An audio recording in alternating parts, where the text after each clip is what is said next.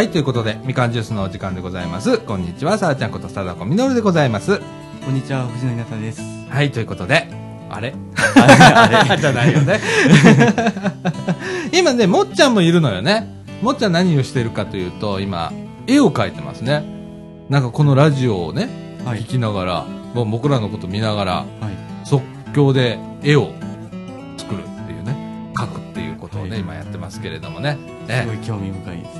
ねあの、収録前にもいつか見せてもらったんですえ。うん。なんかあの、名刺サイズのね、なんか、えー紙にね、こう描くんだけどさ、まあね、すごい個性的なけど、はい。絵なんだけど、あのー出来の良さによっては、あの、ブログに、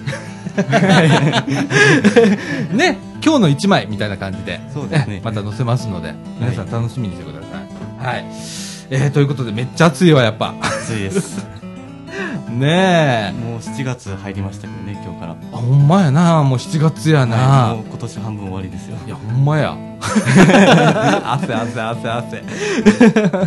ほんまや、早いな。早いです。あっという間だよ。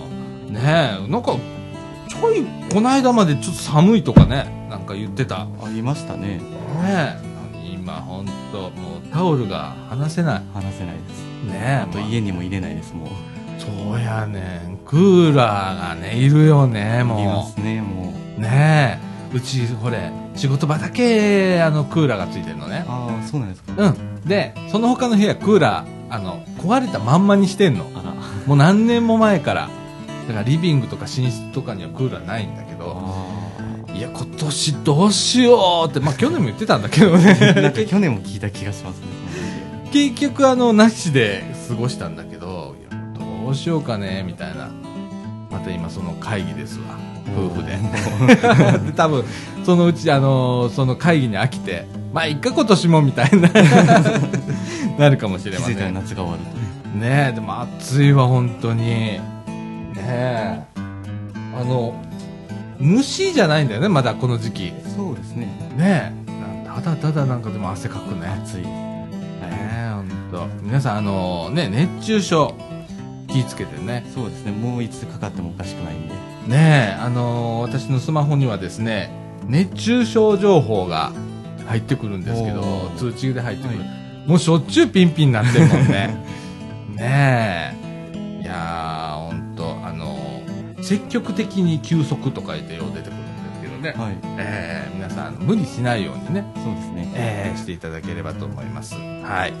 えーということで、今日はですね、えっ、と、広報茨城7月号届いておりますので、そちらから特集の拾い読みと、それから、えっ、と、茨城市立総持寺命あ夢センターが発行しております、アイセンターニュース、えーこちらの方の、えー7月1日発行の分ですね、はいもう届いておりますので、そちらからも拾い読みと。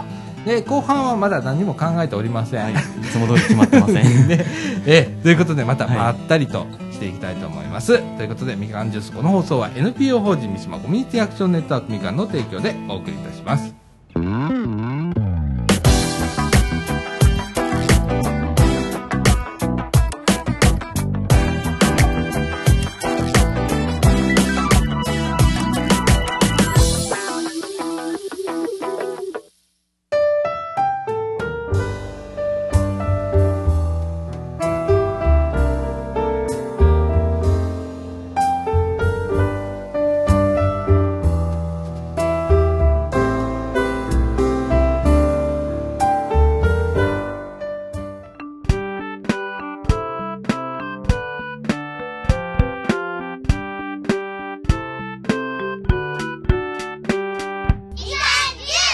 はいということで中枠1のお時間でございますはい。あのいつもねオープニングでねはい。あの本日は何月何日の、はい時刻の方はなんて言って今日言ってなかったねそういえば言ってなかったです ね。ねということで、えー本日はですね、2017年の、えー7月の1日土曜日、時刻の方は15時21分ということで、最近遅いね。はい。始まるのね。はい。あえーれ、もう3時やんっていうくだりが、そういえばなかったなと思って。だ。あ、言ってないわと思って。うん。あのーみんなね、今日はね、割と早くに集まってて、そうですね1時半ぐらいにはね、はい集まってて、で、でもやっぱ始まるのは3時過ぎっていうそうですねなんか下でいつも喋ってしまうんですよねねえあれ取っといて流しゃもう1本分いいけるのにね。いけますね。っていうようなこと喋ってんだけどね、はい。ええ。あの始まるのはこの時間と。はい。いう感じで、えーまああの今週もまったりとはやっていきたいと思います。ということで、えっ、と、広報茨城7月号の特集からの拾い読みということでですね、えっ、と、今月はですね、特集1はですね、未来へ成長する子供たちへということで、えー茨城の教育の奇跡とこれからということでね、えーあのーなんか茨城はね、なんか教育にもすごく力を入れておりましてですね、えー例えばあの茨城っ子おステップアッププランだとかね、なんかそういうのをやってて、はい。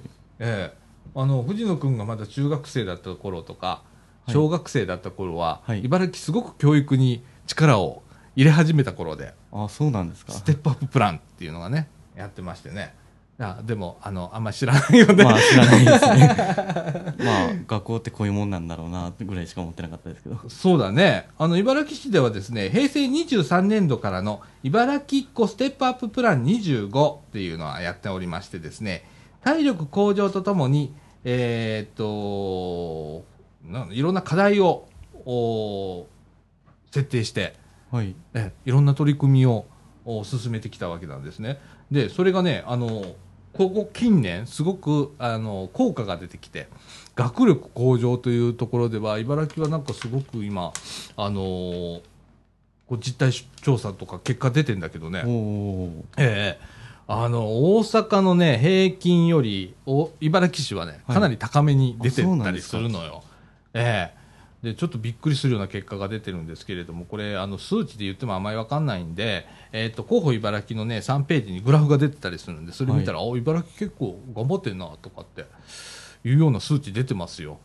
で、あの、近年で言うとね、中学校ではね、あの、1位の都道府県、はい学力調査の、そこと茨城の数値が迫ってんの。へえっていうぐらい茨城今すごく、すごいことになってる。なんか意外ですね意外、意外よね。意外ですね意外よね。うん。でもそれはな、いろんなこう取り組みをね、えーやってるからだということでございます。えー例えばね、今何やってるかというと、えーっと、大学と連携して体力向上プログラムっていうのをやってたり、これは立命館大学と連携して、えー短時間運動プログラムを実施してますとか、それから英語で遊ぼうデーとかって、あの、幼稚園とか保育園、えそんな時からやるんですか？うん。ええ ゾッとするね。あのね、公立幼稚園や保育園、保育所ね、あはい。えー年2、3回、えっ、と、外国人英語指導講師を派遣して、英語教育をやってます。と。へいうえことでね、とかね、あと、えっ、と、合理的配慮指導員とかね、いろいろ子供の特性に応じて子供が学びやすくするための工夫をの充実を図ったりだとか。それから学習サポーターの方を配置をしていたりだとか生徒サポーターっていう方を配置したりだとかでいろいろやってるんだよね。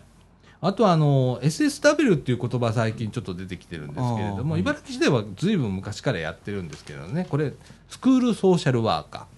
えーっと例えばいじめや不登校で悩む子どもやその家族を、えー保健医療サービスとつなぐとか福祉面で支援をするっていう、えーワーカーさんなんですけれどもね、えーこの活動をより充実させるための支援や研修を行っていますということでございます。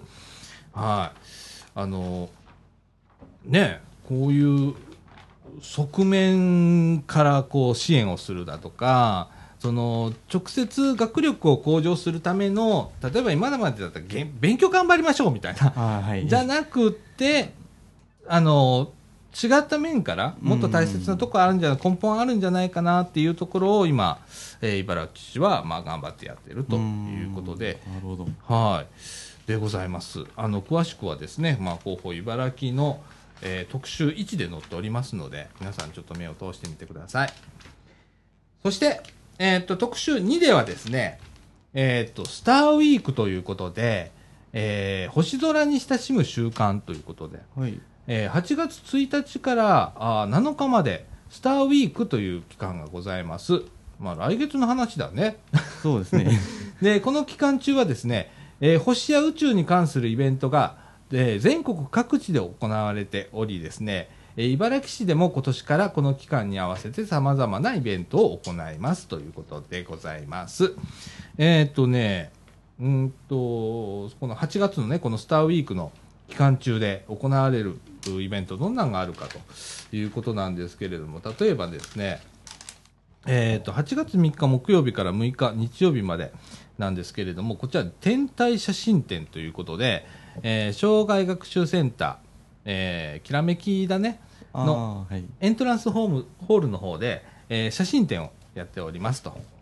とかですね、あと8月5日、6日、これ土日なんですけれども、えー夏休み子供惑星模型クラフトペインティングっていうイベントがあって、えー白色の発泡スチロールでできた惑星の模型にね、えー絵の具で好きな色を塗って、えーあなただけの惑星模型を作りましょうとかね。おーえーえーっと、これ費用無料だね、きっとね。無料なんですか？はい。ですとかやってたりねす。ごい。はい。あとですね、ちょっと変わったところではですね、カップル限定ということで、カップルナイトプラネっていうね、はい。何ですか、それは。えーこれはね、8月4日、あーこれ、19時から21時。えっ、と、天文観覧室ってあるんです。プラネタリウムですね。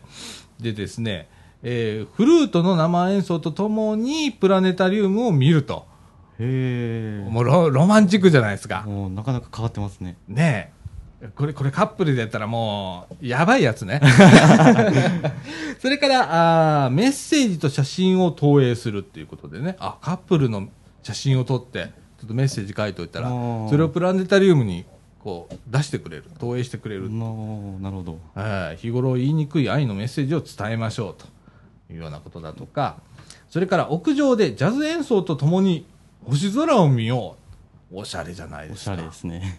これはもうプラネタリウムから一歩出て、ね、屋上でジャズ演奏が流れてるところで夜空を見る。いやいやいやいや、もう若ければよかったな、みたいな 感じなんですけれども、はい。えーこういうようなイベントをね、えーしますということでございます。あの、詳しくはですね、えー広報茨城のですね、6ページ、7ページをご覧ください。そして、えーっとね、スターウィークまで待てないあなたへの情報でございます。はいこちらな、7月のプラネタリウムの情報でございますけれどもね、えーっと、幼児のためのプラネタリウムということで、お星様見つけたっていうイベントがございます。えー7月27日木曜日、7月の28日金曜日でございます。えー読み聞かせなど幼児のための特別投影。読み聞かせをしながらプラネタリウムっていう感じのイベントでございますね。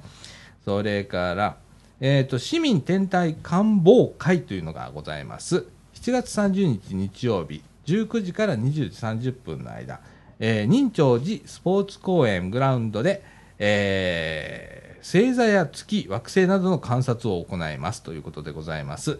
えー、雨天、曇天の場合は中止。これは当日午前、あ午後5時、ごめんなさい。当日午後4時に決定しますということでございます。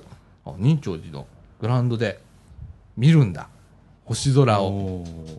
ねえ。なんか最近そういう機会も減ってきましたからね。そうだね。なんか空を眺める時間っていうのは。そうやねん。特にね、ね その、あの街でね、あの星空見ても星が見えないじゃん。明るすぎて。ねねえ。で、ちょっとこう山の中行ったりだとか、するとすっごいいっぱい見えたり。ねえ。あの、びっくりするときあるよね。あの、うち、実家白浜じゃん。で、はい白浜行ったらさ、やっぱりこう、暗いからさ、こう、めちゃくちゃ見えんねん、星あがあ、。そうなんですか。うん。星ってこんなんあんねんや、っていうぐらい。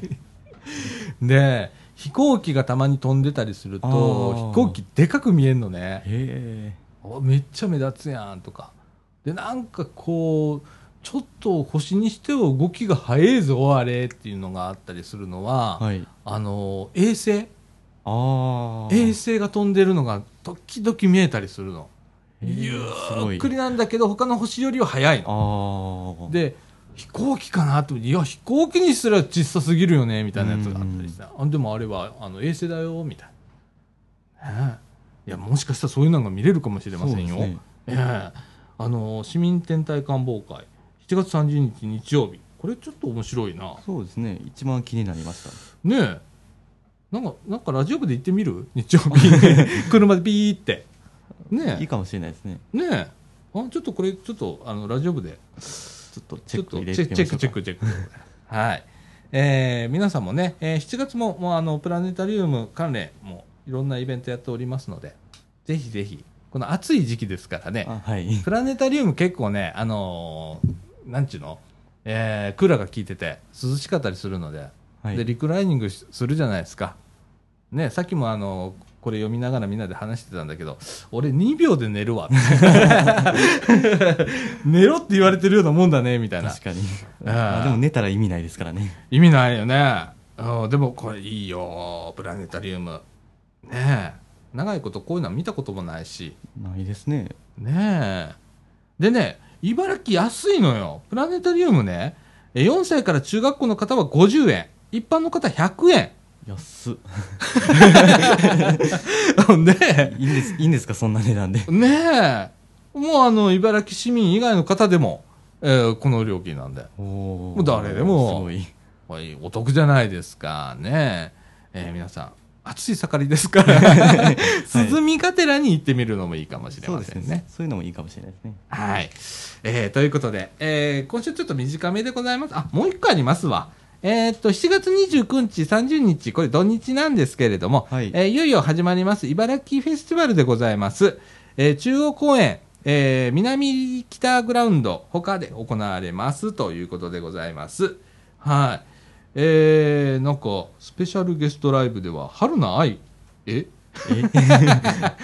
え？っていう、えーああるらしいですよ。はいはい。それから、お笑いの方では、ボルケーノ茨城？え？あ、柳ブソンが来られるそうでございます。なはかなかマニアックですねい。ねえ。柳ブソンで。ほんまやなうん。だそうです。あとはなんかあの、何これ、キューレンジャー？今なんか戦隊もんがあるんだね。のショーがあったりだとか。はい、もういろんなあのパフォーマンスステージがあったり、えーするそうです。あの詳しくはですね、えー、広報茨城の裏表紙の方を見ていただければ、えー詳しく載っております。それからホームページもございます。http コロンスラッシュスラッシュ www.iba-fes.jp えー http コロンスラッシュスラッシュ www.iba えー、ハイフンフェス .jp こちらの方アクセスしてくださいませ。ということでございます。はい、はい。えーあショートショートで。今週は。ショートショート。まだはい。17分ですわ、あまだそんだけですか？えー。えーでですね続きましてですね、はい。えー、総知事命愛夢センターが発行しておりますアイセンターニュースからあー拾い読みでございます、えー、アイセンターではですね、えー地域の身近な相談窓口を開設していますということで、えー総合相談、えーこれはね生活上のさまざまな課題等を抱えた方の相談窓口がございます、えーそれに加えですね、えー、と生き生きネット相談支援センターをおアイセンターの中に設置しておりまして、コミュニティソーシャルワーカー、これ CSW っていうんですけれども、の方が相談に応じてくれますということでございます。えー相談日はですね、月曜日から土曜日、えー午前9時から午後5時まで、えーそれからですね、午後5時以降の相談もしておりますが、えーこちらの方は要予約ということでございます。えーお問い合わせはですね、総持寺命愛夢センター、電話あー626-5660、626-5660、えーそれから NPO 法人みかん、こちらの方は CSW を配置しております。えーこちらの方にもおお問い合わせいただければと思います。624-5050、624-5050、えーこちらの方お問い合わせくださいませ。あの、もう悩みね、もうこのラジオではもうずっと言ってるんだけどね、あの、抱えすぎない。はいね、もう早くからもうあの相談していただければと思います。そして、えー、とお、お仕事じっくり相談及び就労相談を実施しますということでございます。えー毎月第 4, 第4木曜日、えー午後1時半から3時半まで、えー7月はですね、7月27日木曜日が、あに行われますということで、えー就労相談など仕事に関するさまざまな悩みの相談や情報提供を行いますということでございます。えー就労相談はですね、専門の相談員およびセンターの総合生活相談員がお受けをしますということでございます。えー、と基本的にはね、この日はね、予約は不要でございます。あのお問い合わせ先はですね、えー、掃除時命は夢センター、えー、626-5660、626-5660まで、えーお問い合わせくださいませ。はい。えー、そしてそして、えー、とね、講習とかもいろいろやってるんです。えっ、とね、まず一つ目はですね、障害のある方の暮らしを知ろうということで、障害障害って何？っていうことでね、三島中学校区周辺中心に、えーいろんな障害サービス、障害者向けのサービスだとか、えー内容について、えーご説明したりだとか、えー障害者への理解を深めるっていう講座をやります。1回目は7月13日、えー木曜日午前10時から11時半まで、えーアイセンターの3階の大会議室で行います。はい。えーそれから2回目はですね、えー11月9日木曜日午前10時から11時半まで、えー同じくアイセンターで行いますということでございます。えーっとですね、参加費は無料。えー持ち物は引き用具だけ、えー持ってきてくださいということでございます。申し込み方法はですね、えーっと、電話で、えー NP 法人みかんまでお問い合わせください。624-5050、624-5050までお問い合わせくださいませ。そして、えーっと、手話の講習会っていうのを行います。これ初心者向けでございます、今回。えー手話に興味関心があり、えー手話を使ったボランティアをしてみたい方を対象にしております。えーっとですね、これ、昼の部、夜の部ってあるんですけれども、えー昼の部は10月10日、17日、24日、それから11月の、えー7日、14日、えーっと午前、えーっとごめんなさい、午後2時から、えー3時半まで、すべて火曜日に実施しております。夜の部はですね、10月の5日、12日、えー19日、そして11月2日と9日の、えー午後7時から8時半まで、これすべて木曜日でございます。えー、掃除時、掃除時命は夢センターの2階研修室で行いますと。定員はですね、えー昼の部、夜の部それぞれ20名程度。えー受講料無料でございます。えー別途ですね、資料代だけ200円程度かかりますということでございます。えーお申し込みはですね、9月1日、まだ先なんでまた告知はさせていただきますけれども、10時から、えー電話でみかんの方で、えー受け付けております。624-5050、624-5050の方まで、まあ、お申し込みくださいませということでございます。えーそれからですね、えーと、交流サロンへのご案内ということで、えー高年齢者が楽しく交流していただくため、ボランティア団体による歌、楽器演奏やマジックショーなどを行っております。えーとですね、日時はですね、7月と9月から12月、それから2月、3月の第1月曜日って、ちょっとややこしいですけど、7月はやっております。7月は第1月曜日。明日だね。あ明日ですね。でございます。午前11時から約1時間。えーあえー掃除地命は夢センターの3階の大会議室で行っております。参加費は無料でございます。はい。えー申し込みも不要でございます。はい。えーそれからですね、イベント関係はそんな感じですね。で、あの掃除地命は夢センターはですね、えっと、なんか災害が起こった時とか、えーはですね、指定避難所になっておりますということでございます。災害が発生した時は一定期間生活、避難生活を送ることができますということでございます。あのこれね、覚えておいていただければ結構便利でございますので、はいそうですね何かあった時には、あアイセンターへ避難しようと。ね。あとは、まあ、昭栄高校の方は昭栄小学校だとか、えー三島小学校近い方は三島小学校だとかね、はいえーそういうところ、あの、指定避難所になっておりますんでね、えーぜひご利用くださいませ。ということで、えーアイセンターニュースからの拾い読みでございました。はい。はい。ということで、えーこの後、中枠中枠2の方ね、行きたいと思います。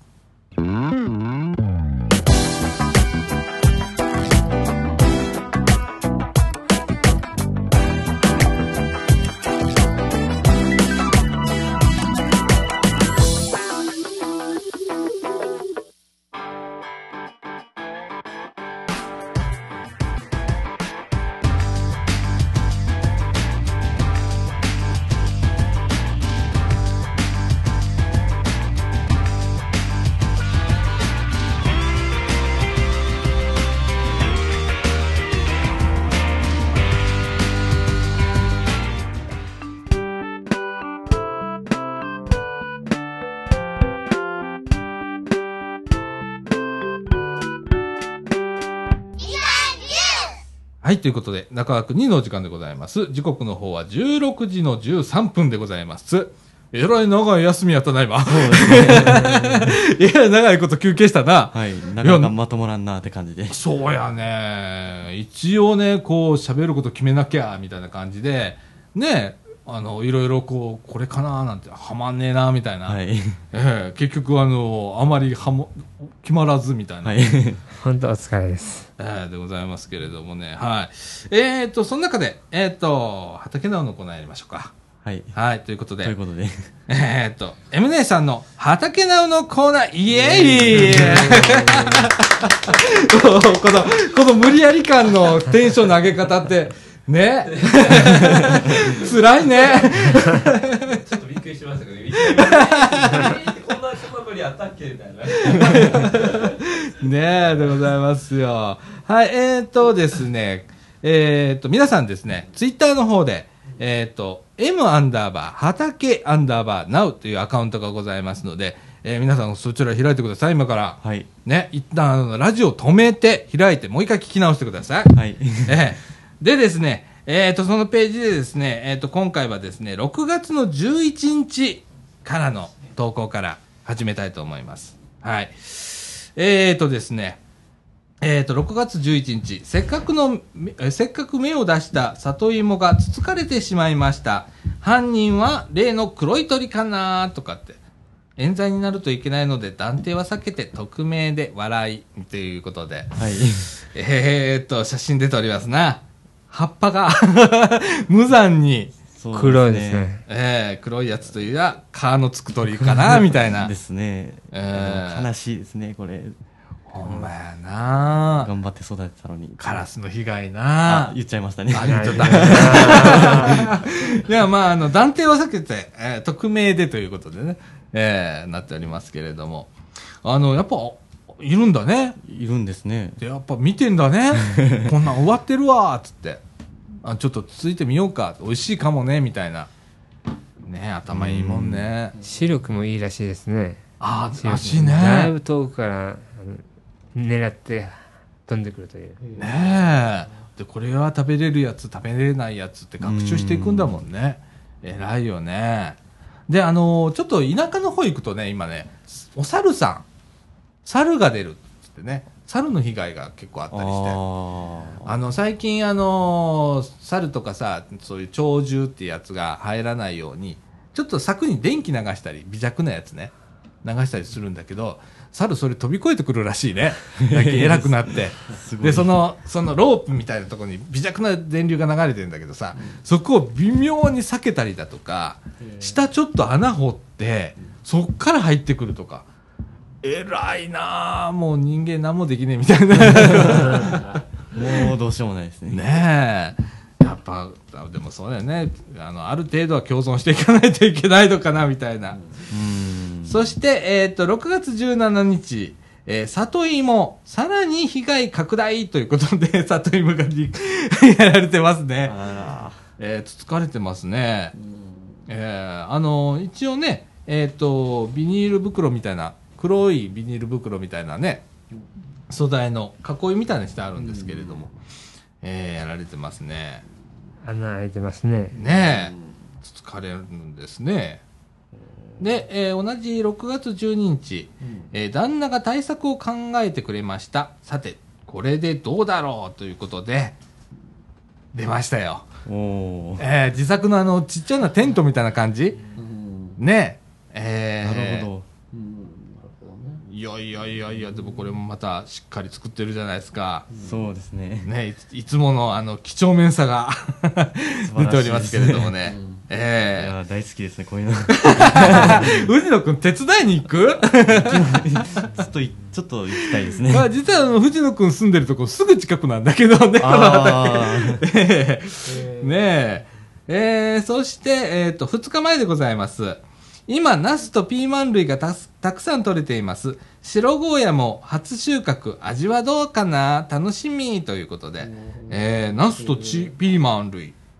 ねえ。なんか、ナスって言ったら俺、夏の感じがああ、そうですね。するんだけどね。夏野菜ね感じえ。がしますね。あと一番美味しいって言えば、秋ナスをなんちゃらとか言うよね。ああ、そうですね。嫁に食わすなみたいなね。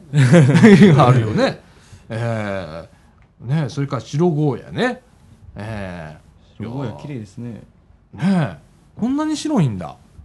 ね。ねえ。でございます。そして、えっ、と、これも2日前。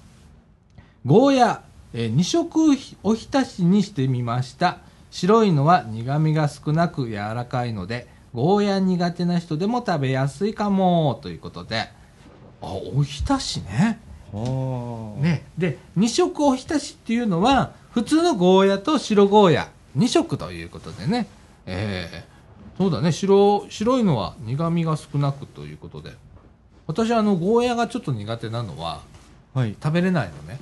これは苦いからっていう。あ で、かみさん結構好きなのよ。あ。そうなんですか？ゴーヤ好きなの。なんかゴーヤチャンプルーしたいな、したいなって言ってんだけど、あの僕がちょっとね、ダメなので。でも白ゴーヤ、ね、苦味が少ないらしいので、僕食べたことないので、エムネさんすいません。白ゴーヤお願いします。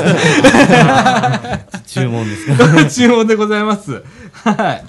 えー、ということで、えー以上でございます。はい。はい。えっ、と、エムネさんがね、今、畑、真っ盛りの時期に入っておりますので、えっ、と、また、あのーこの M 畑ナウというツイッターアカウント、はい。えー読んでいきますのでね、皆さんもあの、日頃からここフォローしていただいて、見ていただければと思います。はい。そしてですね、今日、あの、実は、あの、先週に引き続き M 姉さんが、あの、収録前に来てくださいまして、えっ、とですね、今日、さだちゃん、あの、お野菜をね、持ってきたの、つって、えっ、と、今日はですね、えっ、と、きゅうり。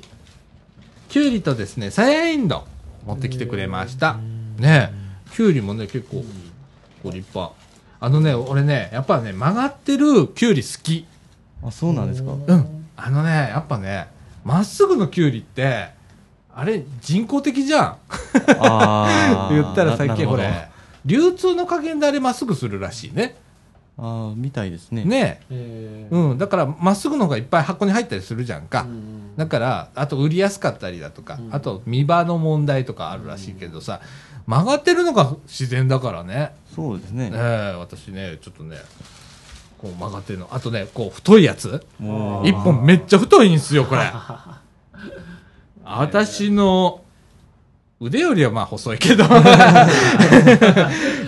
あの、結構ふ、ね、太いやつもいちょっとただいて。食べていいですか？あどうぞどうぞどうぞ。食べてください。どんな感じかああ、どうぞどうぞ食べてください。いただきますはい。あ、言おうとしました言おうとしましたね、今ね。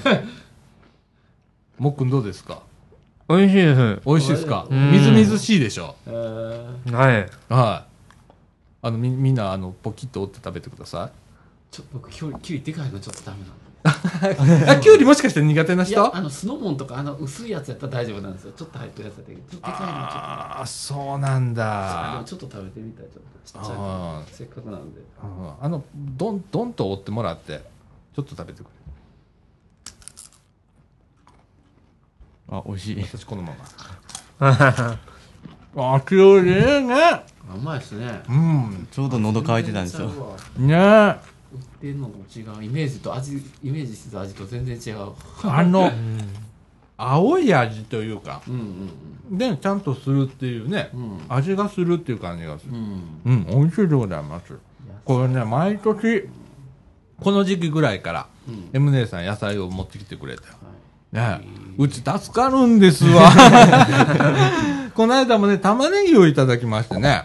もう、玉ねぎをね、いろんな料理にしたりだとか、うちはね、なるべく生で食べようということで、あの、お酢につけてね、食べたりだとか、ね、するんですけれども、めっちゃうまいでございますよ。下ではいくらぐらいで大体売られるんでしょうねあ今ね、えーっと、玉ねぎ、玉ねぎがね、うんえーっと、3つで100円です。でも安いです。安安いですねはい。あのー今日も結構売れてましたけれども、はい。好評でございます。はい。ね、いろんなものをね、えー地域の方がこう持ち寄ってくれるんでね。はい。でございます。はい。えっ、と、さや炎上の方もね、えーいっぱいいただきましたけれどもね。これはね、えっと、茹でて、えっと、ごまと、えー、砂糖醤油かなんかの、ああえ、あえもんをしてね。あれをね、俺た、止まらなくなる。あれうまいんだよ、ごま。いいですね。うん、ごまもね、ちゃんといってね。で、あの、すりこぎでこうゴリゴリやってから、そこに砂糖と醤油入れてガーッと混ぜて、で、あの、センドを茹でたやつとあえて、で、食べるんですけど、これがうまいんだ。ええまあ、最近は、あの、サイエンドの食べ方で俺それしかやらないみたいな感じなんですけれども。はい。えー、宗さんありがとうございます、本当に。ありがとうございますはまたよろしくお願いします。はい、でございます。今度は白ゴーヤを。あ、白ゴーヤね。ちょっとチャレンジしてみたい。ね、これで、あの、もしかしたらゴーヤをクリアできるかもしれない。おおね。ー楽しみですね。楽しみでございます。はい。えー、ということで、えー、畑直のコーナーでございました。はい。はいでですね、えー、と、先週もちょっと告知をいたしましたけれども、おーサイクリング。えいよいよちょっと日程をもう決めなきゃっていうことで、ですねえーさっきそれでもね、あのーね、いろいろ考えてたんですけれども、えー、と、一応決まりました。7月8日土曜日9時からということで、なりました。えっ、と、コースの方はですね、これがね、ちょっとね、マップをね、あるんですけれども、ええ、7月8日土曜土曜日ですか？8日土曜日、8日土曜日だよね。来週ですね。うん。来週の土曜日でございます。はい。えー、っとですね、えーっと、朝9時にね、みかん屋集まっていただきまして、で、出発しまして、えーちょうどね、茨城病院の裏側通って、で、三島、これどこなんだろうな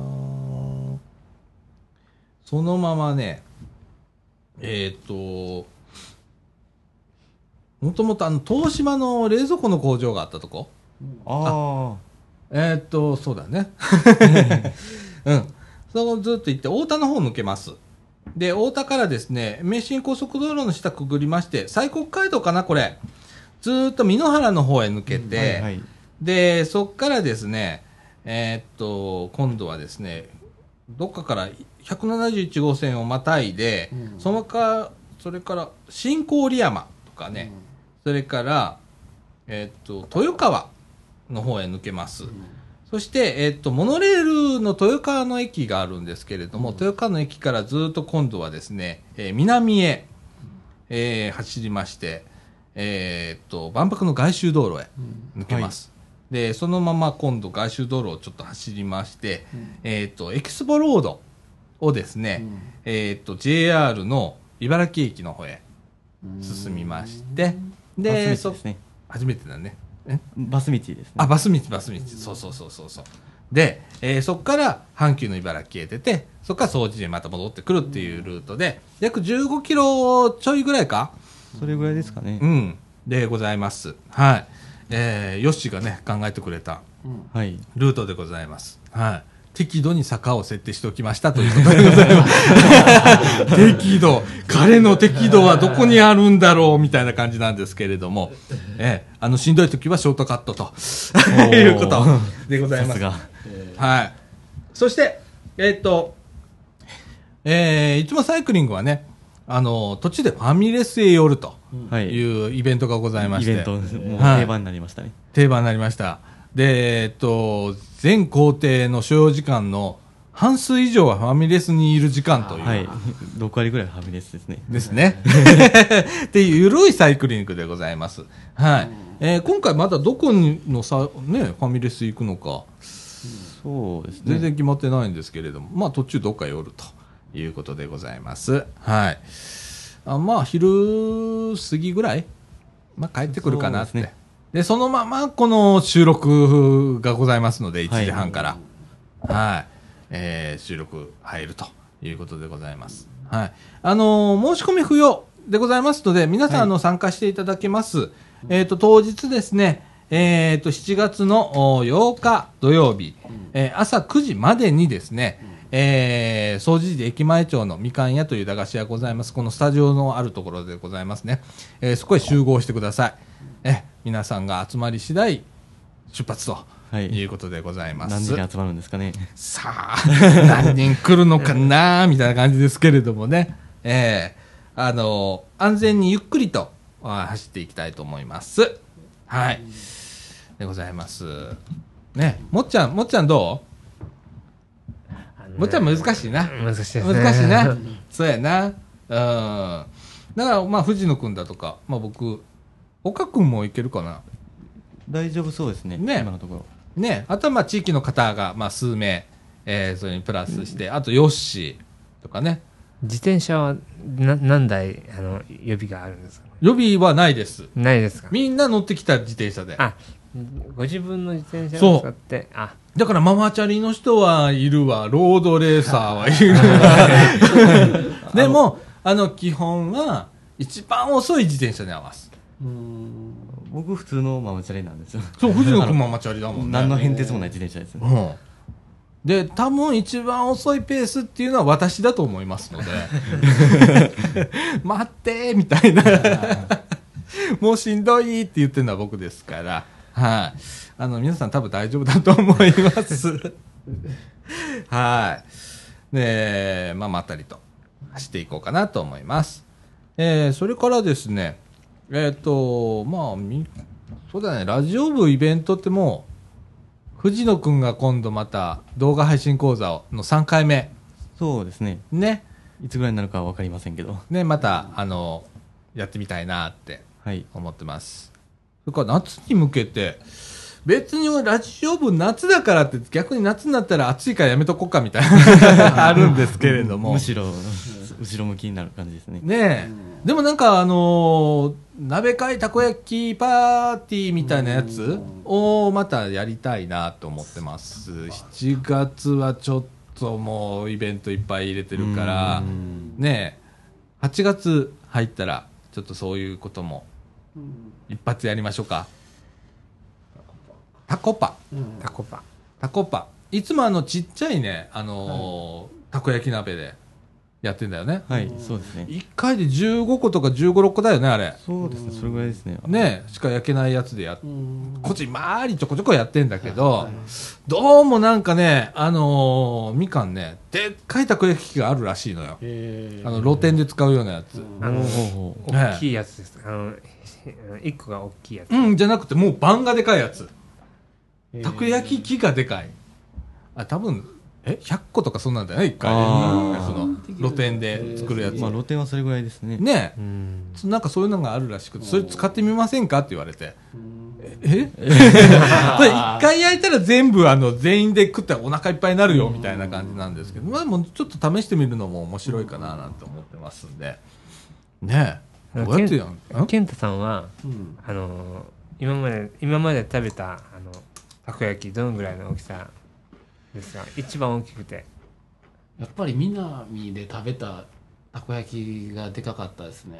うんうん、たこ焼きのな店は忘れましたけど、結構、どこあったかな。うん、南で、大阪南で食べたたこ焼きがうんでかかったですうね。んあのたこ焼きもね、うん。あのちっちゃいやつからね、うん大きな大凧うのん大きなたこ焼きがあったりね。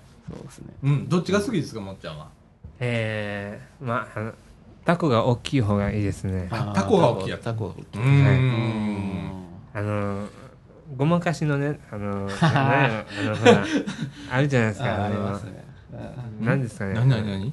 ごまかしの？タコがなくなった時に、うん。ごまかしでねあのかまぼこを入れるの。あでもさ昔さ、うん。あの駄菓子屋さんとかにたこ焼きをよくおばちゃんがたこ焼きあのうん駄菓子屋さんのおばちゃんが作って売ってたんだけど、うん。はい。一皿がね10個で50円とかそんな時代だね、えー。ーでもそんなやつってタコ入ってないの。こんにゃくが入った。えうん。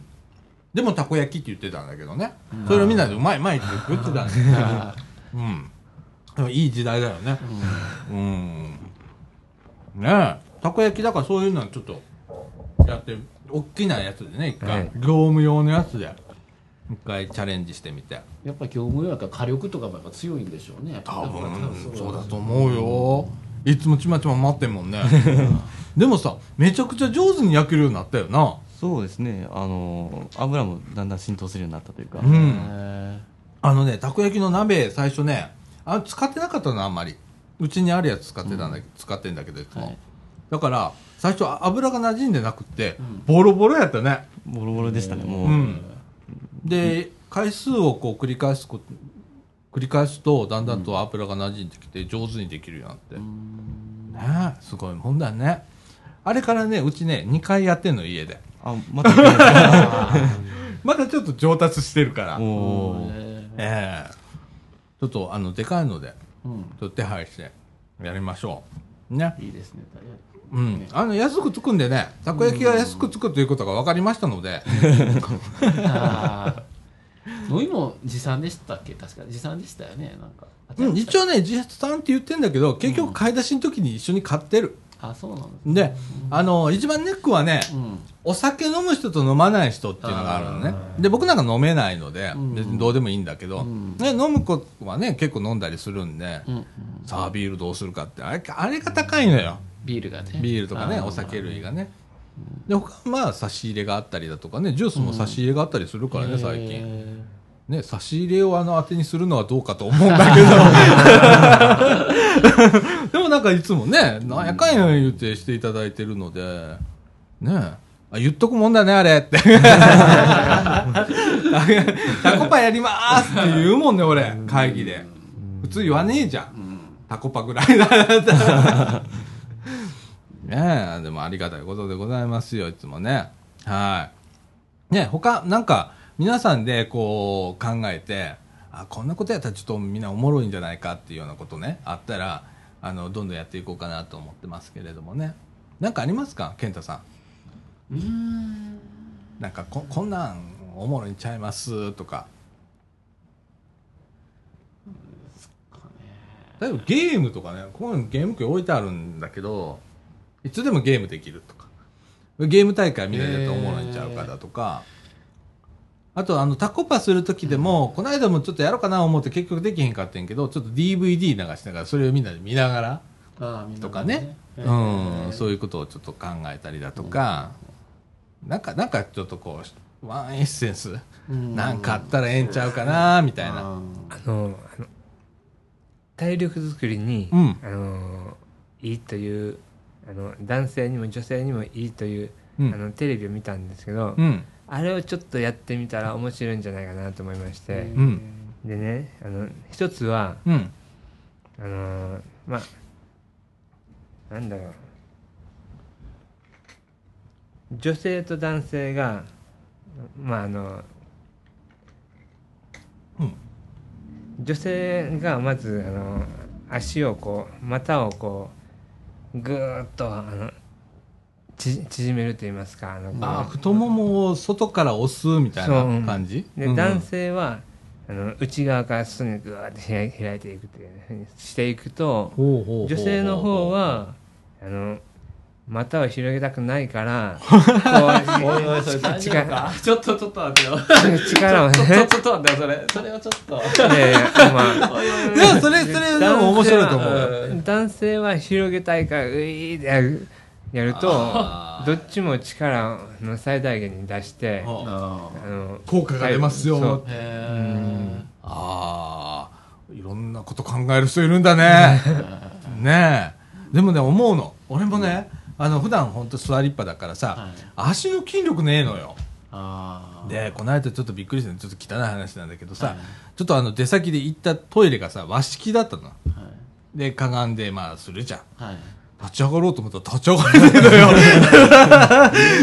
うわーと思ってここまで来たかと思って、とりあえずどっか捕まらなきゃとか 捕まって腕力で立ち上がるっていう、俺これ来たぞ来たぞと思って、いや本当あの足鍛えないとね。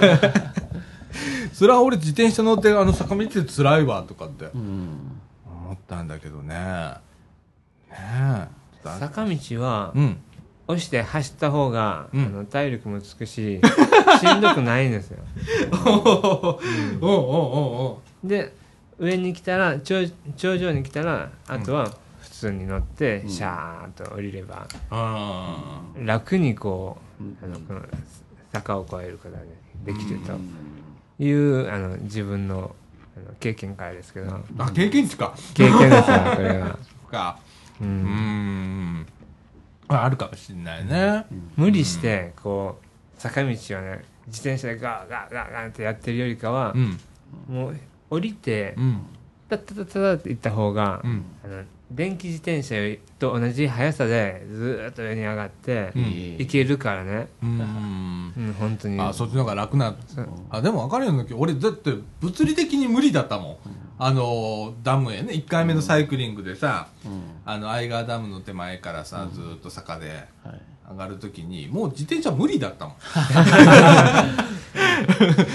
うん。もう無理とかってあの膝が笑ってたもん。完全に。ケラケラ笑ってたもんえ藤野君坂の時どうしどうしてた？のあふ普通に乗りますよ ええ やっぱ若いからママチャリやアで、ええうち結構。登りきれた坂ああの苦労はしましたけど。あ休憩しながら。あなんとか。ええすげえな。あでも一回も降りてないですね。ええあろこれママチャリアで。あの普通のチャリですよ。おこっちは結構なスポーツ車乗ってんのよ。うん。変速ついて乗っててもまあ数百メートルでアウトだから俺の場合。え坂が1キロとか2キロとかうわはい。1キロ無理や絶対無理無理無理いやもう素直に諦めたもん。これは押さないとって。うん。ね。でもそうそうやってね体力のちょっと限界も感じつつ、うん。まあじゃあちょっと鍛えなきゃなみたいな。うんのが必要だったりするのでね。というと、ん。やっぱりあの体力作りのために考えるとうん。坂道はもう降りないでうん。登っていくというあのあの予定なんでしょうか。今回？今回。その坂にもよるね。うん。うん。多分あいけると思ったら行くけどね、はい。うん。でやっぱりちょっと無理っていう子もいるかもしれないですね。うん。だ多分俺だと思うんだけどそれは。うんその時は俺もう素直に降りるしうん、でみんな待ってくれるから。みんな上上がっといてと、うん。あうん。ま、ちょっと待っといてが20分ぐらいだったら続くので、うん、まあそれぐらいちょっと緩いうん感じでやりますんでね。はい。でございます。ちょっと鍛えないとね。ねもうちょっとこうね例えば毎週ラジオの収録前はサイクリングぐらいの 勢いがないとあかんねやろうけどね。うん。ああ本当に鍛えるとなったらすごいいりますね。なあいるよな。あ結構サイクリングした後収録って結構ヘロヘロなりそうですけどね。結構ヘロヘロやけど面白いね、なんかね、変なテンション上がる。あなあああいうのは面白いよな。うん。うん。体は疲れてんだけどうんここに来る前に自転車で来たんですけど、うん。んあのサイクリングと同じですよね、うん。あのあのあ僕も自転車です。健太さんも、うん。で僕は歩き。歩き。あ僕も自転車ですあですねあじゃあお一人だけああの歩きで。でも歩きでもあの早足でガーってきたら、うん。結構な運動になるでしょ。なるなる。うん。だって俺ここ来た時汗びっしょだもんあの高坂5分ぐらいだよ家からここまで。でもね俺ね結構ねゆっくり歩くの無理な人なの。あの基本せっかちだから。でシャカシャカシャカシャカ歩いてんの。でもうここ来てる。ダーッと汗だもん。あ今日もあの下ね滝井さん、ねいつもあのコミュニティカフェしていただいてるんですけれどもね、滝井さんが見かねてねあの、はい。うちわでパタパタしてくれてた暑 いねなんて言われながら。ねえねえそんな感じでございますあのーえっと7月8日土曜日9時から、ね3回目かな？3回目ですねね、第3回の初めてサイクリングを行います。えっ、と、詳しくはですね、えっ、と、またブログに上げときますので、あの、それ見てください。はい よろしくお願いいたします。はい。えっ、と、コース図も、あの画像で上げときますので、えーまたそれ見てください。ということでございます。さあ、えっ、と、今53分でございます。ね、ネタがなかなか 今日はね、見つからずにね。で、あの、中枠1と2の間にね、ちょっと休憩とかっつって、私タバコ吸うもんで、あの、下でタバコ吸おうっつって、藤野君に下上がっ、あの、降りてね、で、外で俺タバコ吸ってたの。で、空ポッと見るとね、鱗雲今日。あ鱗雲。うん。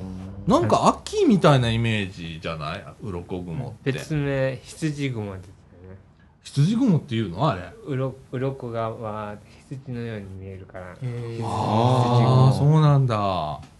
今日あの鱗雲だよ。うん。いやーそうなんだ。なんて。確かその時って雨じゃないかなというふうな。ああそうか。ねえ明日とか雨なのかな？最近よく降るね雨。明日晴れ晴れ予報やったと思いますよ確か。あそう。なんか30%ぐらいやったと思うんですけど一日トータルおお天気は変わるからなでも。あでも明日、明日晴れ時々曇りでございます。いや明日野球やから晴れてほしいんですけどねバリバリ明日暑いですね。予想か最高気温が32度と。うわ またジュースが売れるでとかね。ほんまやな。ジュース売れる。スタあのスタジアムが熱くなるからほんますごい。なあ。いやほんま暑い。ほんでね来週はねえっ、と火曜日も水曜日が雨っていう感じですね。晴れ時々曇りみたいな感じですね。はい。いやいやいや。でも最近なんかあのーちょっと梅雨らしい感じ？そう。ね。ね。なんか夜になったらバーッと降ったりだとか。ねえ。降る時はすごいね。そうですね。ドッバーッと降るねこの間雷すごかったです雷すねごかったね。うん。ああ夜中目覚めましたねうんあれで。うん。ドーンって揺れるびびっくりするよな。あ久々に雷の地響きを感じたと思って。そうですね。久しぶりの雷やったね。もうもぐろふつもぐろ福蔵じゃないですけどね。ド なんか久しぶり聞いたそれ。ね。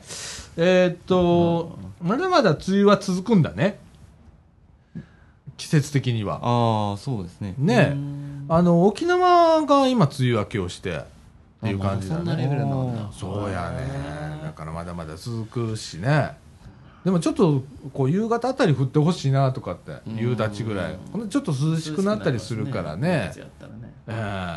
あと関係ないですけどこう雨上がりの虹がちょっと僕好きやからあそう雨上がりのちょっと虹がちょっとねあ見たいなっていうちょっとありますね。夕方ちょっとあ3時ぐらい降ってこうちょっとね上がった後の虹っていうのは結構綺麗で好きですね。ロマンチストだね。いやいやいやいや そうそうまあまあ虹がねもうおじさんぐらいの年になってくると虹というキーワードすら出てこないもんね。いやー。ねでもなんかあのー僕はね、ここ数年ねよく空見るようになった。うんうんううん。んあのーなんだろうねあの疲れてんだろうね俺。でなんかちょっとゆっくりしたいなとかなんかうん。気分的にせかせかしてる時なんか特に、あの意識的に空を見るようにしたりだとか、あとちょっと見上げることをしてるね最近。へえうん。見上げる。うん。例えばねえっと木陰に行ったら木陰をちょっとこう見上げてみたら木漏れ日が見えるわけじゃないですか、うん。でそれを写真に撮ったりだとか、うん。でうん、なんかいつもと違うこう風景をうん。探してるじゃないんだけど楽しむようにうん。したりしてますね。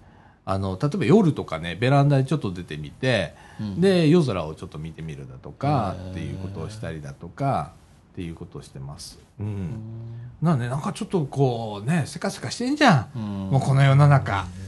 なちょっとこうね。心がね、うんうんうんあー和んだりだとか、うんうんちょっとまったりしたりだとかうん。するのでね、えーね。なんか自分なりのこうなんていうか気分転換、ああお気分転うん、いろいろこう見つけてる今、うん、なんかありますか？こうもっちゃん あの自分の例えば、うん、なんか気分転換。気分転換、うん。どんなことをした後の。いやもうなんかこう悩んだ時とかね。ね。なんか行き詰まった時とかね、えーあーちょっとしんどいな思った時の。やっぱり寝ますね。あ寝る。睡眠。はい睡眠。一番大切、もうもうねそう疲れた時点で、うん。これ疲れてるわと思って、ん。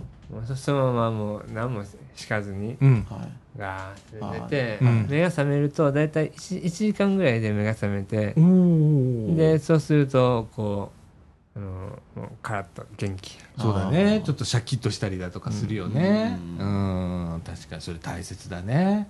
うんね藤野君はなんか気分転換？まあ僕も同じく寝ますね。ああ寝る。ででも寝ること以外に探してますね今。寝ること以外になんか欲しいですねそうだね。ねえ私はあと座禅このラジオでも何回か言ってるけど座禅したりだとか。ねえ。あと何やってるかな。俺俺タバコをやめれないのはタバコも気分転換だったりするんだよね。これはでもねそれはちょっとねもうそろそろやめようかな。タバコ禁煙をちょっと考えてて、ね。ね睡眠だけが、うん。だけじゃなくて何かしたければ睡眠学習というのがあるじゃないですか。おー。睡眠学習。あ寝ながら、えー覚えたいなんかをこう聞くってうんう。んうん。あうんうん。で本格的に眠るまでの間のうん。数分間でこう勉強してあの脳の中にこう情報入れていくんだ。えでできれば起きるまた20分ぐらい前に、うん。こう自動的にこう流すようなうん。状況にしておけばう、うん。その時間帯も覚えることができる。はっていう。ああれ質問。はい。起きる20分前ってどうやってわかんの？あのねなんうーんとなんか起きるっていうか。あのレム睡眠とかノンレム睡眠とかいうのがあるじゃないですか。あよくね。あれをこううまく取り入れた枕がありまして、へあの枕が計算してーうん。あそうですねあのそういう時間も計算してあとあのなんだろう。あのその人がうん。今どの状況の脳脳波になってるかっていうのをこう察知してうん。あこの時間帯はあのノンレム睡眠とか忘れたんですけど、うん。この時間帯はこの人はこういう状態だから、この時に聞かせましょうって。ううん。んで流してくれてうん。でちょうどこう時間が来たらその人が目が覚める、へー。ああれいろいろあんだへーまあハイテクですけどね、書いてくれな。へー。あーなんかなスマホのアプリでもそんなあったりするよね。あそうですかうんうん。不思議なんだけどね。いろんな意味で。不思議なんだけど。でも最近ほれウェアブルデバイスなんていうの出てきてあ例えばアップルウォッチだとかそんなんやったら心電図測れたりするからあさーそこからこう眠りの状態が分かったりだとかいろいろこうね今から体をモニタリングするものとスマホが一緒になっちゃったりだとか。出てくるんだろうね。いろんなもん解析されるんだろうねこれから。私たち。でも、ね。僕思うのはそのえー専門家じゃないですけどその数値とそれ体の状況がいリンクしてるかこれまたちょっと違う感覚感覚的なもんがあると思うんですよね。うん。人間ってそのだからすどどう言ったらいいかな。す数値が全てではないというか、うん。あ俺もそう思う。それはあると思うんですよね。心理状態だとかねなんかいろんな要素があるからね。うん。その環境もあるだろうし。うん。だから信じ信じればその信じたことがこう実現される。うんでうん、そそれは違うだろうと思ってやってると、うん。やっぱりそれは違うようになるっていうのがあの引き寄せの法則とか言うじゃないですか、ああうんでもあるよね。思い込みっていうのはねうん。結構ね必要なこと場面があったりするのよ。うん。例えばうちなんか仕事しててデザインの仕事なんてうまくいかないことがほとんどなの。その一発でなんかいろんなことが解決するわけじゃなくて試行錯誤を繰り返すんだけどなんかでもそういう時ってうん。できるんだと思い込まないと途中でね心折れてくんのよ。なんか才能ねえな。才能ねえなって思ってくんの。うん。だけどその根本にうん。絶対できるんだ俺。俺天才かもとかって思ってると。意外と自分で褒めてやるとうまくいったりだとかあんだよでちょっとしたこと自分で褒めるとかね。へこの部分めっちゃかっこええやん。俺すげえとかって。自分で自分を褒めるってことですよね。うんうん。へこれね結構聞くよ。えうん。ちょっとやってみようそれ。いいよいいよあれやってみよう。うん。うん。あの誰うんどなたか忘れたんですけどうん。あのー自分自分のなんとかっていう講義。自分の履歴書？そうそうそれそれ、うん。説明書。先週説明書、ね。あ説明書。あの先週藤野くんがね、はい。えーネタで持ってきてくれて。でそれとちょっとあのかぶってるかなって思うんですけど。ああ説明書。うん。説明書の中でもさ例えばその、自分を褒める。ーうん。自分を褒めてくれたらあもっと俺頑張れるみたいなとか、俺なんか特にそうなんだけど、うん、俺を伸ばすには褒めることが一番みたいな、あ。あるんだけど。説明書を書いてた方が褒めやすくはなるかもしれないですね。自分のことが分かってああそうそうそうそうですね。ううん。ん。それは今聞いてたああそうかなと思いました。うん。うん。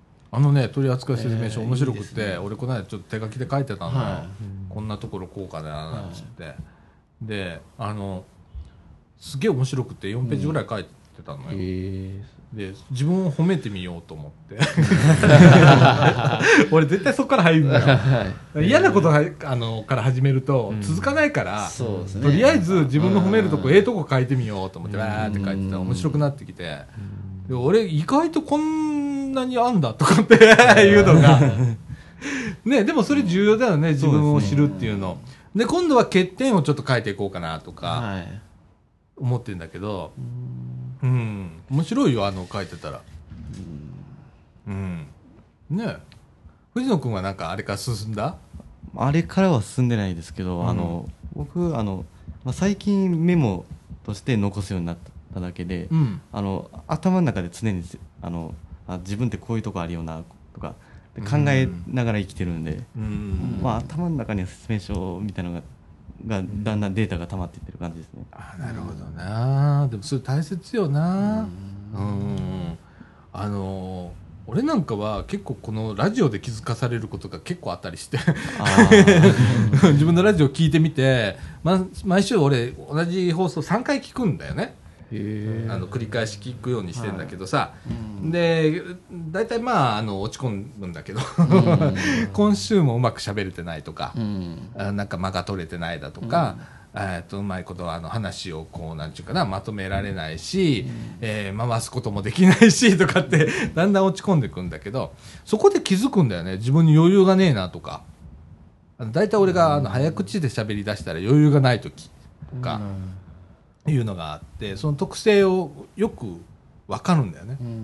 で自分の喋ることを聞くっていうこと自身で普通ないじゃん。うん。あのね。ね一般生活してて、うん。でもこれすごい貴重だよねうん。とかって思ってやってんだけどね、はい、でぜひあの自分の放送をねはい。出た回ね聞いてみてください、ねはい。何回か聞くとまたちょっと違う感じ方しだしたりだとかするので、まあ3回ぐらい聞いていただければあのだいぶ改善点が分かったり自分の癖が分かったりだとか、意外といい声してんなとかっていうのが分かったりだとか最初は違和感だらけだから、うん。自分の声聞いたことねえからさでもだんだんと慣れてきたり、うん。えー自分知るっていうね。うん。いろんな方法があるんでね、うん。えーあとはもう俺ビデオ撮ってもらおうかなみたいなどんな表情で自分が表現をしているのかっていうところもこれはすごく重要かなっていう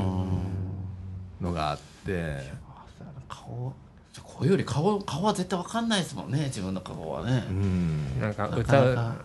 う歌のね、うん。あの歌の練習するときに、うん。自分の顔をこう撮ってうん。歌うと、うん。うんなんか、うん、上手くなるとかいうふうなことを。ああ、うん。なんか分かるような気がするわ。うん。あの喋り方も聞いてるだけじゃ治らない部分があったりもするのよ。やっぱそれをビジュアルで見た時にあっ！て気づくこともあったりするので、ね前ねちょっとあの藤野くんがね iPhone で撮ってくれたやつがあって。ありますよ、でうん。なああれ見てたりとかしてたら、うん。ああなるほどなってえ思ったり、うん、あの急に俺があの本当余裕なくなる時あるのよ。喋ってて、え。次の展開がプツッとなくなる時 っていうのはものすごくあたふたするね、え。やばいやばいやばいやばいまだ佐岡さんがあの話すペースが速いとかそれすらも分かんない。気づ分かんないです俺ね今日早いもん。今日は早いですか今日早い。え。ー早いし、やっぱ途中でやばい時があいっぱい今日ある。うん。うん。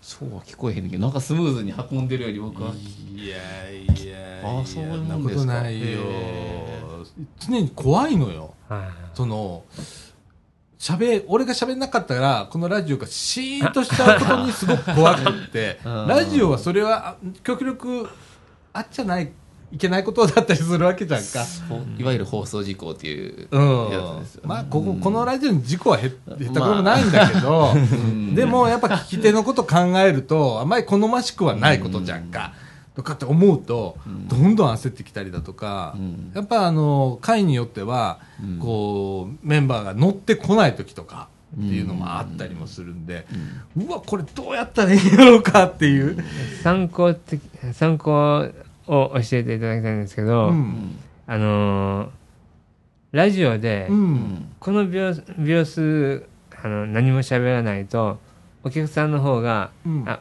お俺の、あのーラジオ壊れたのかなって思ってしまううん。秒数ってありますかね。それ人それぞれだと思うんだけど、うん。やっぱラジオで3秒。3秒。3秒黙っ何にも無音だったらうん。違和感があると思う聞き手に違和感が出てくると。思うじゃあそうラジオが壊れたとかじゃなくって聞き手があれどうしたんやろって。逆にそれを使うこともあるよ俺。うん。あ逆に。思わせるために。逆にそれを使うこともあるんだけど、うん。うん。自然にそうなった時は怖いよな。怖いですね。うん、だ俺それをすごくなんていうかな。恐れてる、うん。うん、いっつも恐れてるあとね言葉が出てこない時あるのよ。はい。うんパッとね。その時やばいよね。大体言いたいことは分かってるけどそれをなんどう表現していいか分からない、う。んうんよくあんのよ。へそれは自分にそれも自分に余裕がない時。うん。だからもうゆっくりこう喋りたいんだけどね本当は、だから俺本当はフリートークでこう会話してる方が楽なんだよ。うんこうみんなと会話してる方が。うんね。とあとはうん。メンバー同士が喋ってるのをふんふんって言うてるだけが一番、うん、でそれを上手にその場を作るみたいながいいかななんて思うねんけどな。だからここを割とこうみんなで喋ってほしいね。今だったら、ねもっちゃんとそれから藤野君とそれから、えっ、といるわけじゃん。3人こういるんだから、3人で会話してほしいわけよ、うん。そこがなかなか。でもそれを俺作っちゃってるんだと思う、うん。そのそういう雰囲気をねうん。私が作っちゃってるっていう感じがするので。みんなみんなさだ、うん、なさささだちゃんさだちゃん。さだちゃんさだちゃん。みんなさだちゃんの顔を見て話をしてますからね。そうそうそう。なそれってねあんまりねいいことじゃないんだよ、うん。うん、ここは今4人いるんだから4人で会話すりゃいい話で、僕が中心であるい、あの必要はないので、全くないのでそれはもうそれができるようになったら私はあの少しずつフェードアウトできんね、うん。あのー座り方も関係してるんでしょうね。あるともう自然とそうなんだよ私に向くっていう座り方をしてる違うっちゅうねんみたいな。だから俺もあの今横向いてんじゃん。はい。実は僕ね今ね横向いてるんですよ。ラジオ聞いてる人ね、あのままっすぐ向いてないの。うん。わざとこう変えたりもするよ。うん、ねでもそういうのがちょっとねいろいろいろいろ工夫しながらやってるんだけどね、えーそうでもあのいろんなこうねラジオの中でいろんな試しをしてそれをまあ編集してで配信してそれをまた3回聞くわけなんだけどそこでいっぱい気づく。うん。大体まあ9割方失敗してんだけどね。うん。面白いんだよそれが、うん。でございます。でみんなこれ黙るっしょ？うん。そうそうそうそうそうだ普通のねこう AM のラジオなんか聞いてるとあの会話してんだよねみんな。してますね、だから多分今一方通行だと思う。うん。私がダーッと喋ったらさーっと向こうへ抜けていく感じ？うん。イメージで言うと。帰りがないって感じがあってそこにすごく不安に思ったりだとか。うん。だから余計あの沈黙が怖くなるんだろうね。うん。それの繰り返しこう投げてこられたらバシッと受けてシュッと返すようななんかがそうそうそうあれば。でもさみんなこう生活してたらさ会話してるわけじゃん。はい。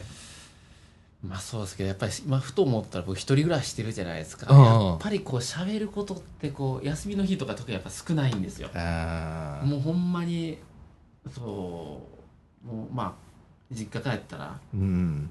あーぐらいしかなあとはまあこうスーパーの人とかね近所の人とちょこちょこって喋るぐらいで、休みの日はほんま少ないですね会話力が、あのうん。どう返していいか分からへんとかっていうシチュエーション多くないですか？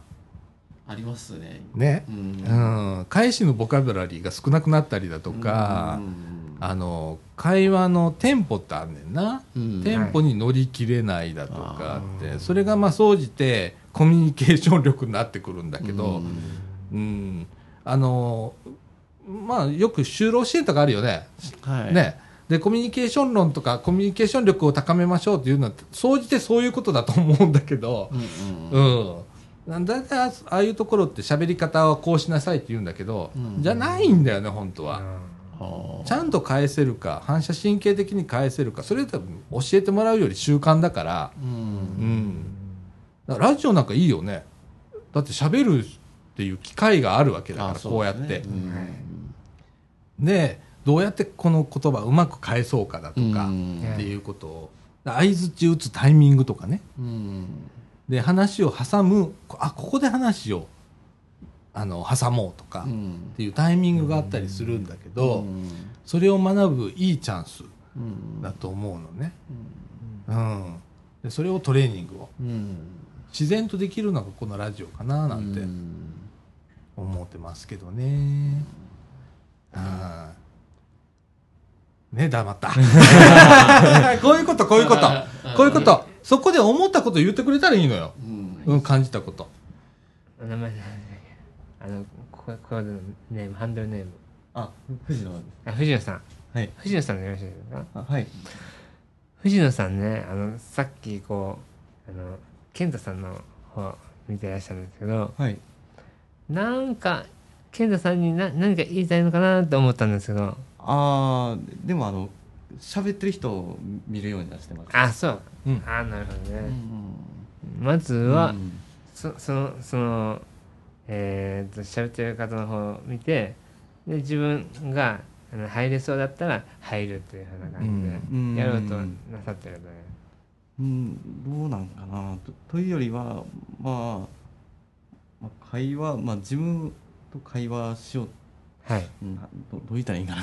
藤野君はね、よく人を見てる。はい。ちゃんと見てね、で話をどこでこうなんていうかな割り込むかとかっていうことは、結構もう割と習得してるような気がすんねんか、へー藤野君って。すごいそれなんでそう感じるかいうのは、うん。よく見てるからあっていうのが伝わんねやんあかー。あ喋ってる人のこう表情を見たりうん。単なる見てるだけじゃなくて表情を感じ取ったりとかっていうことができてるのが藤野君かななんて、うん、いつも思う。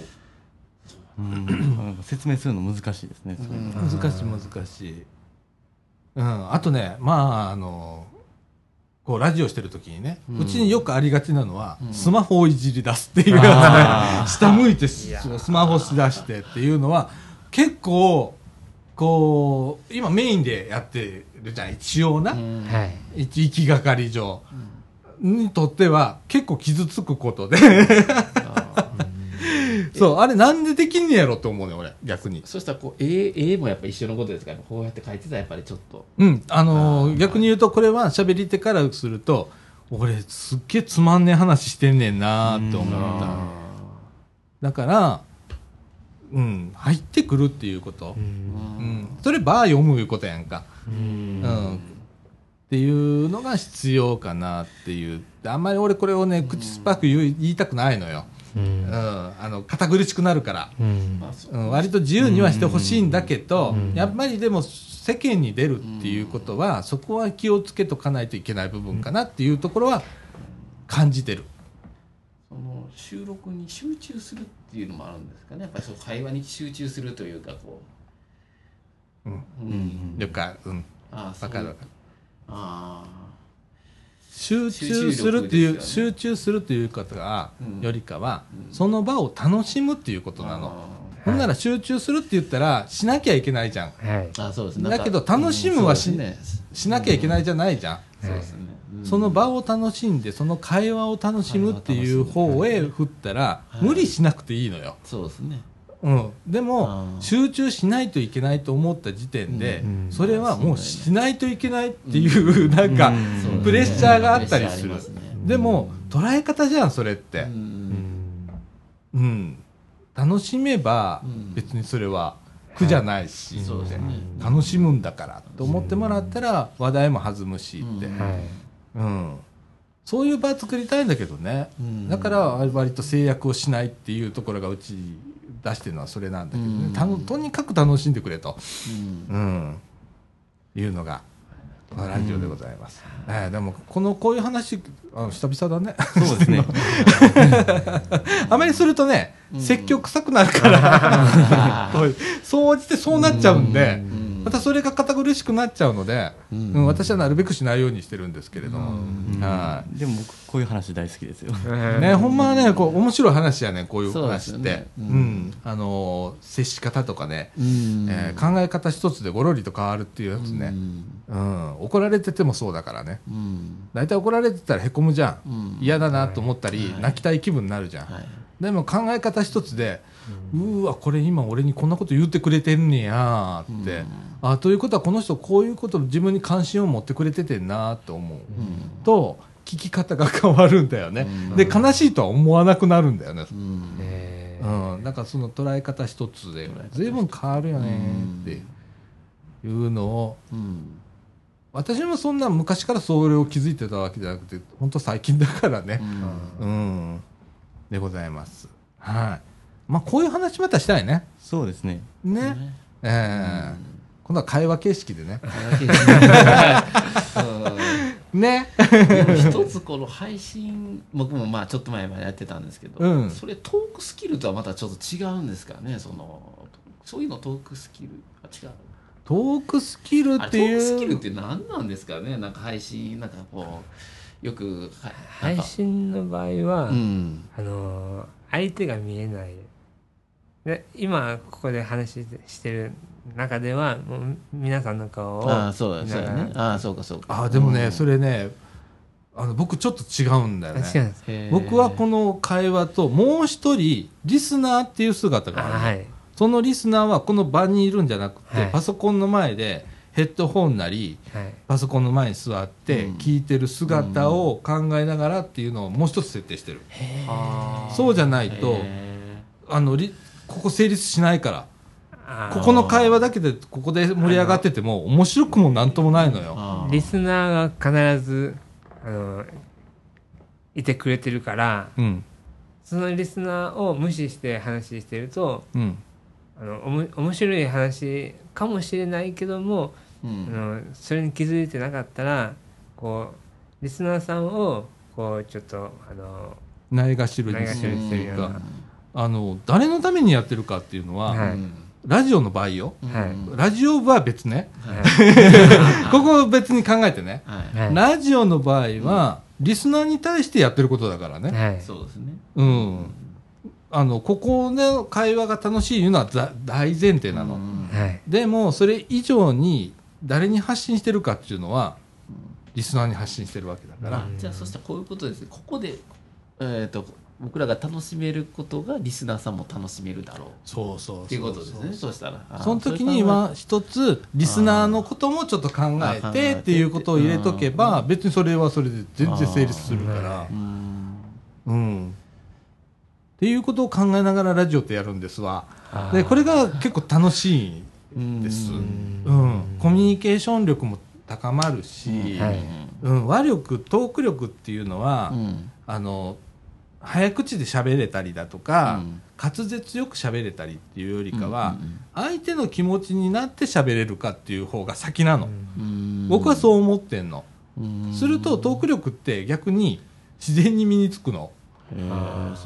聞いてくれてる人うん。例えば会話をしてる相手のことを考えて喋るっていうことを考えたら、あゆっくり喋んなきゃねとか、あもっと伝わるように喋んなきゃねっていうこと、うん。これって結局のところは技術的なトーク力になるわけでしょ？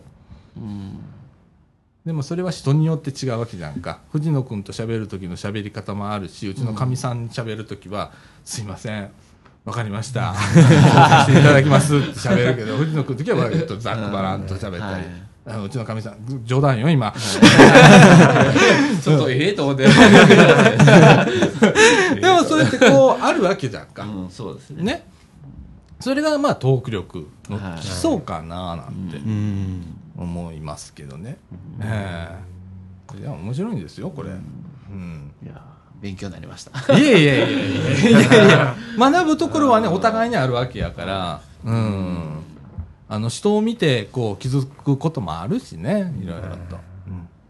楽しみましょうとりあえず。楽しむことですね。はい。会話を楽しむという。会話を楽しむね。はい。うん。ございます。はい。えー時刻の方は17時14分になりました。えっとね、今ね、収録がね、1時間25分っていう。結構長丁場でしたねこの後はちょっとエンディングいきたいと思います。はい、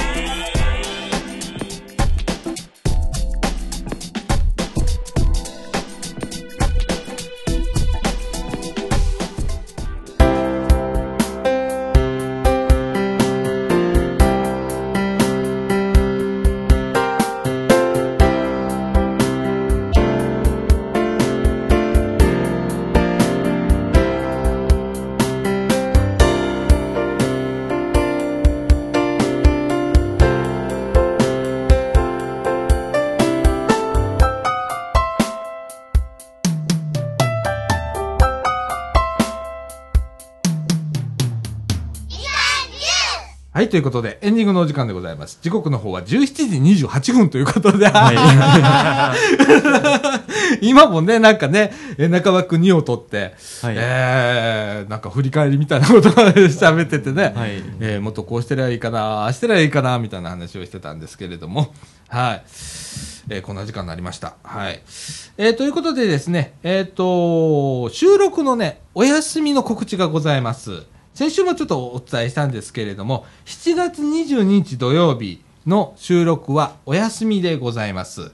えーその代わりですけれども、7月15日土曜日の収録で2本撮りをします。はいいつでも休まないつもりだな、みたいな。はい なので、えっ、と、7月22日土曜日収録はしないんですけれども、翌週の配信はございますので、はいはい。休みませんはい でございます。はい。えー、それからですね、もう一回あの、サイクリングの告知しときますね。えっ、と、7月8日土曜日9時から、えー、サイクリングしますということで、えっ、と、総除地駅前町の駄菓子屋みかん屋さんの前で集合ということでございます。9時に集合していただければ結構でございます。えー、ね、まああの、美濃原だとか、えー豊川だとか、万博外周道路だとか、えーあっち方面ぐるっと回って帰ってくるみたいなはいコースで。ね。いつもより結構長いですね距離がね。ね。なんかヨッシーの、ヨッシーが今回ね、あのコースをずっと作ってくれてんだけど、えー15キロとか、多分20キロぐらいあるんじゃねえかななんて思ってんだけどねあ一応なんかコース図見たらねはい。15キロみたいになってんのあ うーんとかと思ってるんだけど、うん、あとはまあ適度なあの坂はございますけれども、えーしんどくなったらショートカットを容赦なくしますので、ね、あのしんどい方がおられましたらあのその方に合わせて、えーまったりといきますのでね、えー皆さん、あのーそんなにあのサイクリングとかしたことないんですとか、あの体力に自信ないんですっていう方でもね、えー参加していただければと思います。はい、ということでございます。さすがに今日疲れました。だいぶ喋りましたからね。ね。えーということで、えー17時30分になりました。今週こんな感じではい。終わりたいと思います、ということでみかんジュース。この放送は NPO 法人三島コミュニティアクションネットワークみかんの提供でお送りいたしました。今週のお相手はさあちゃんこと貞子みのると。むっちゃんと。藤野ひなたと。健太でした。はい。ということで今週はこの辺でさよなら。さようなら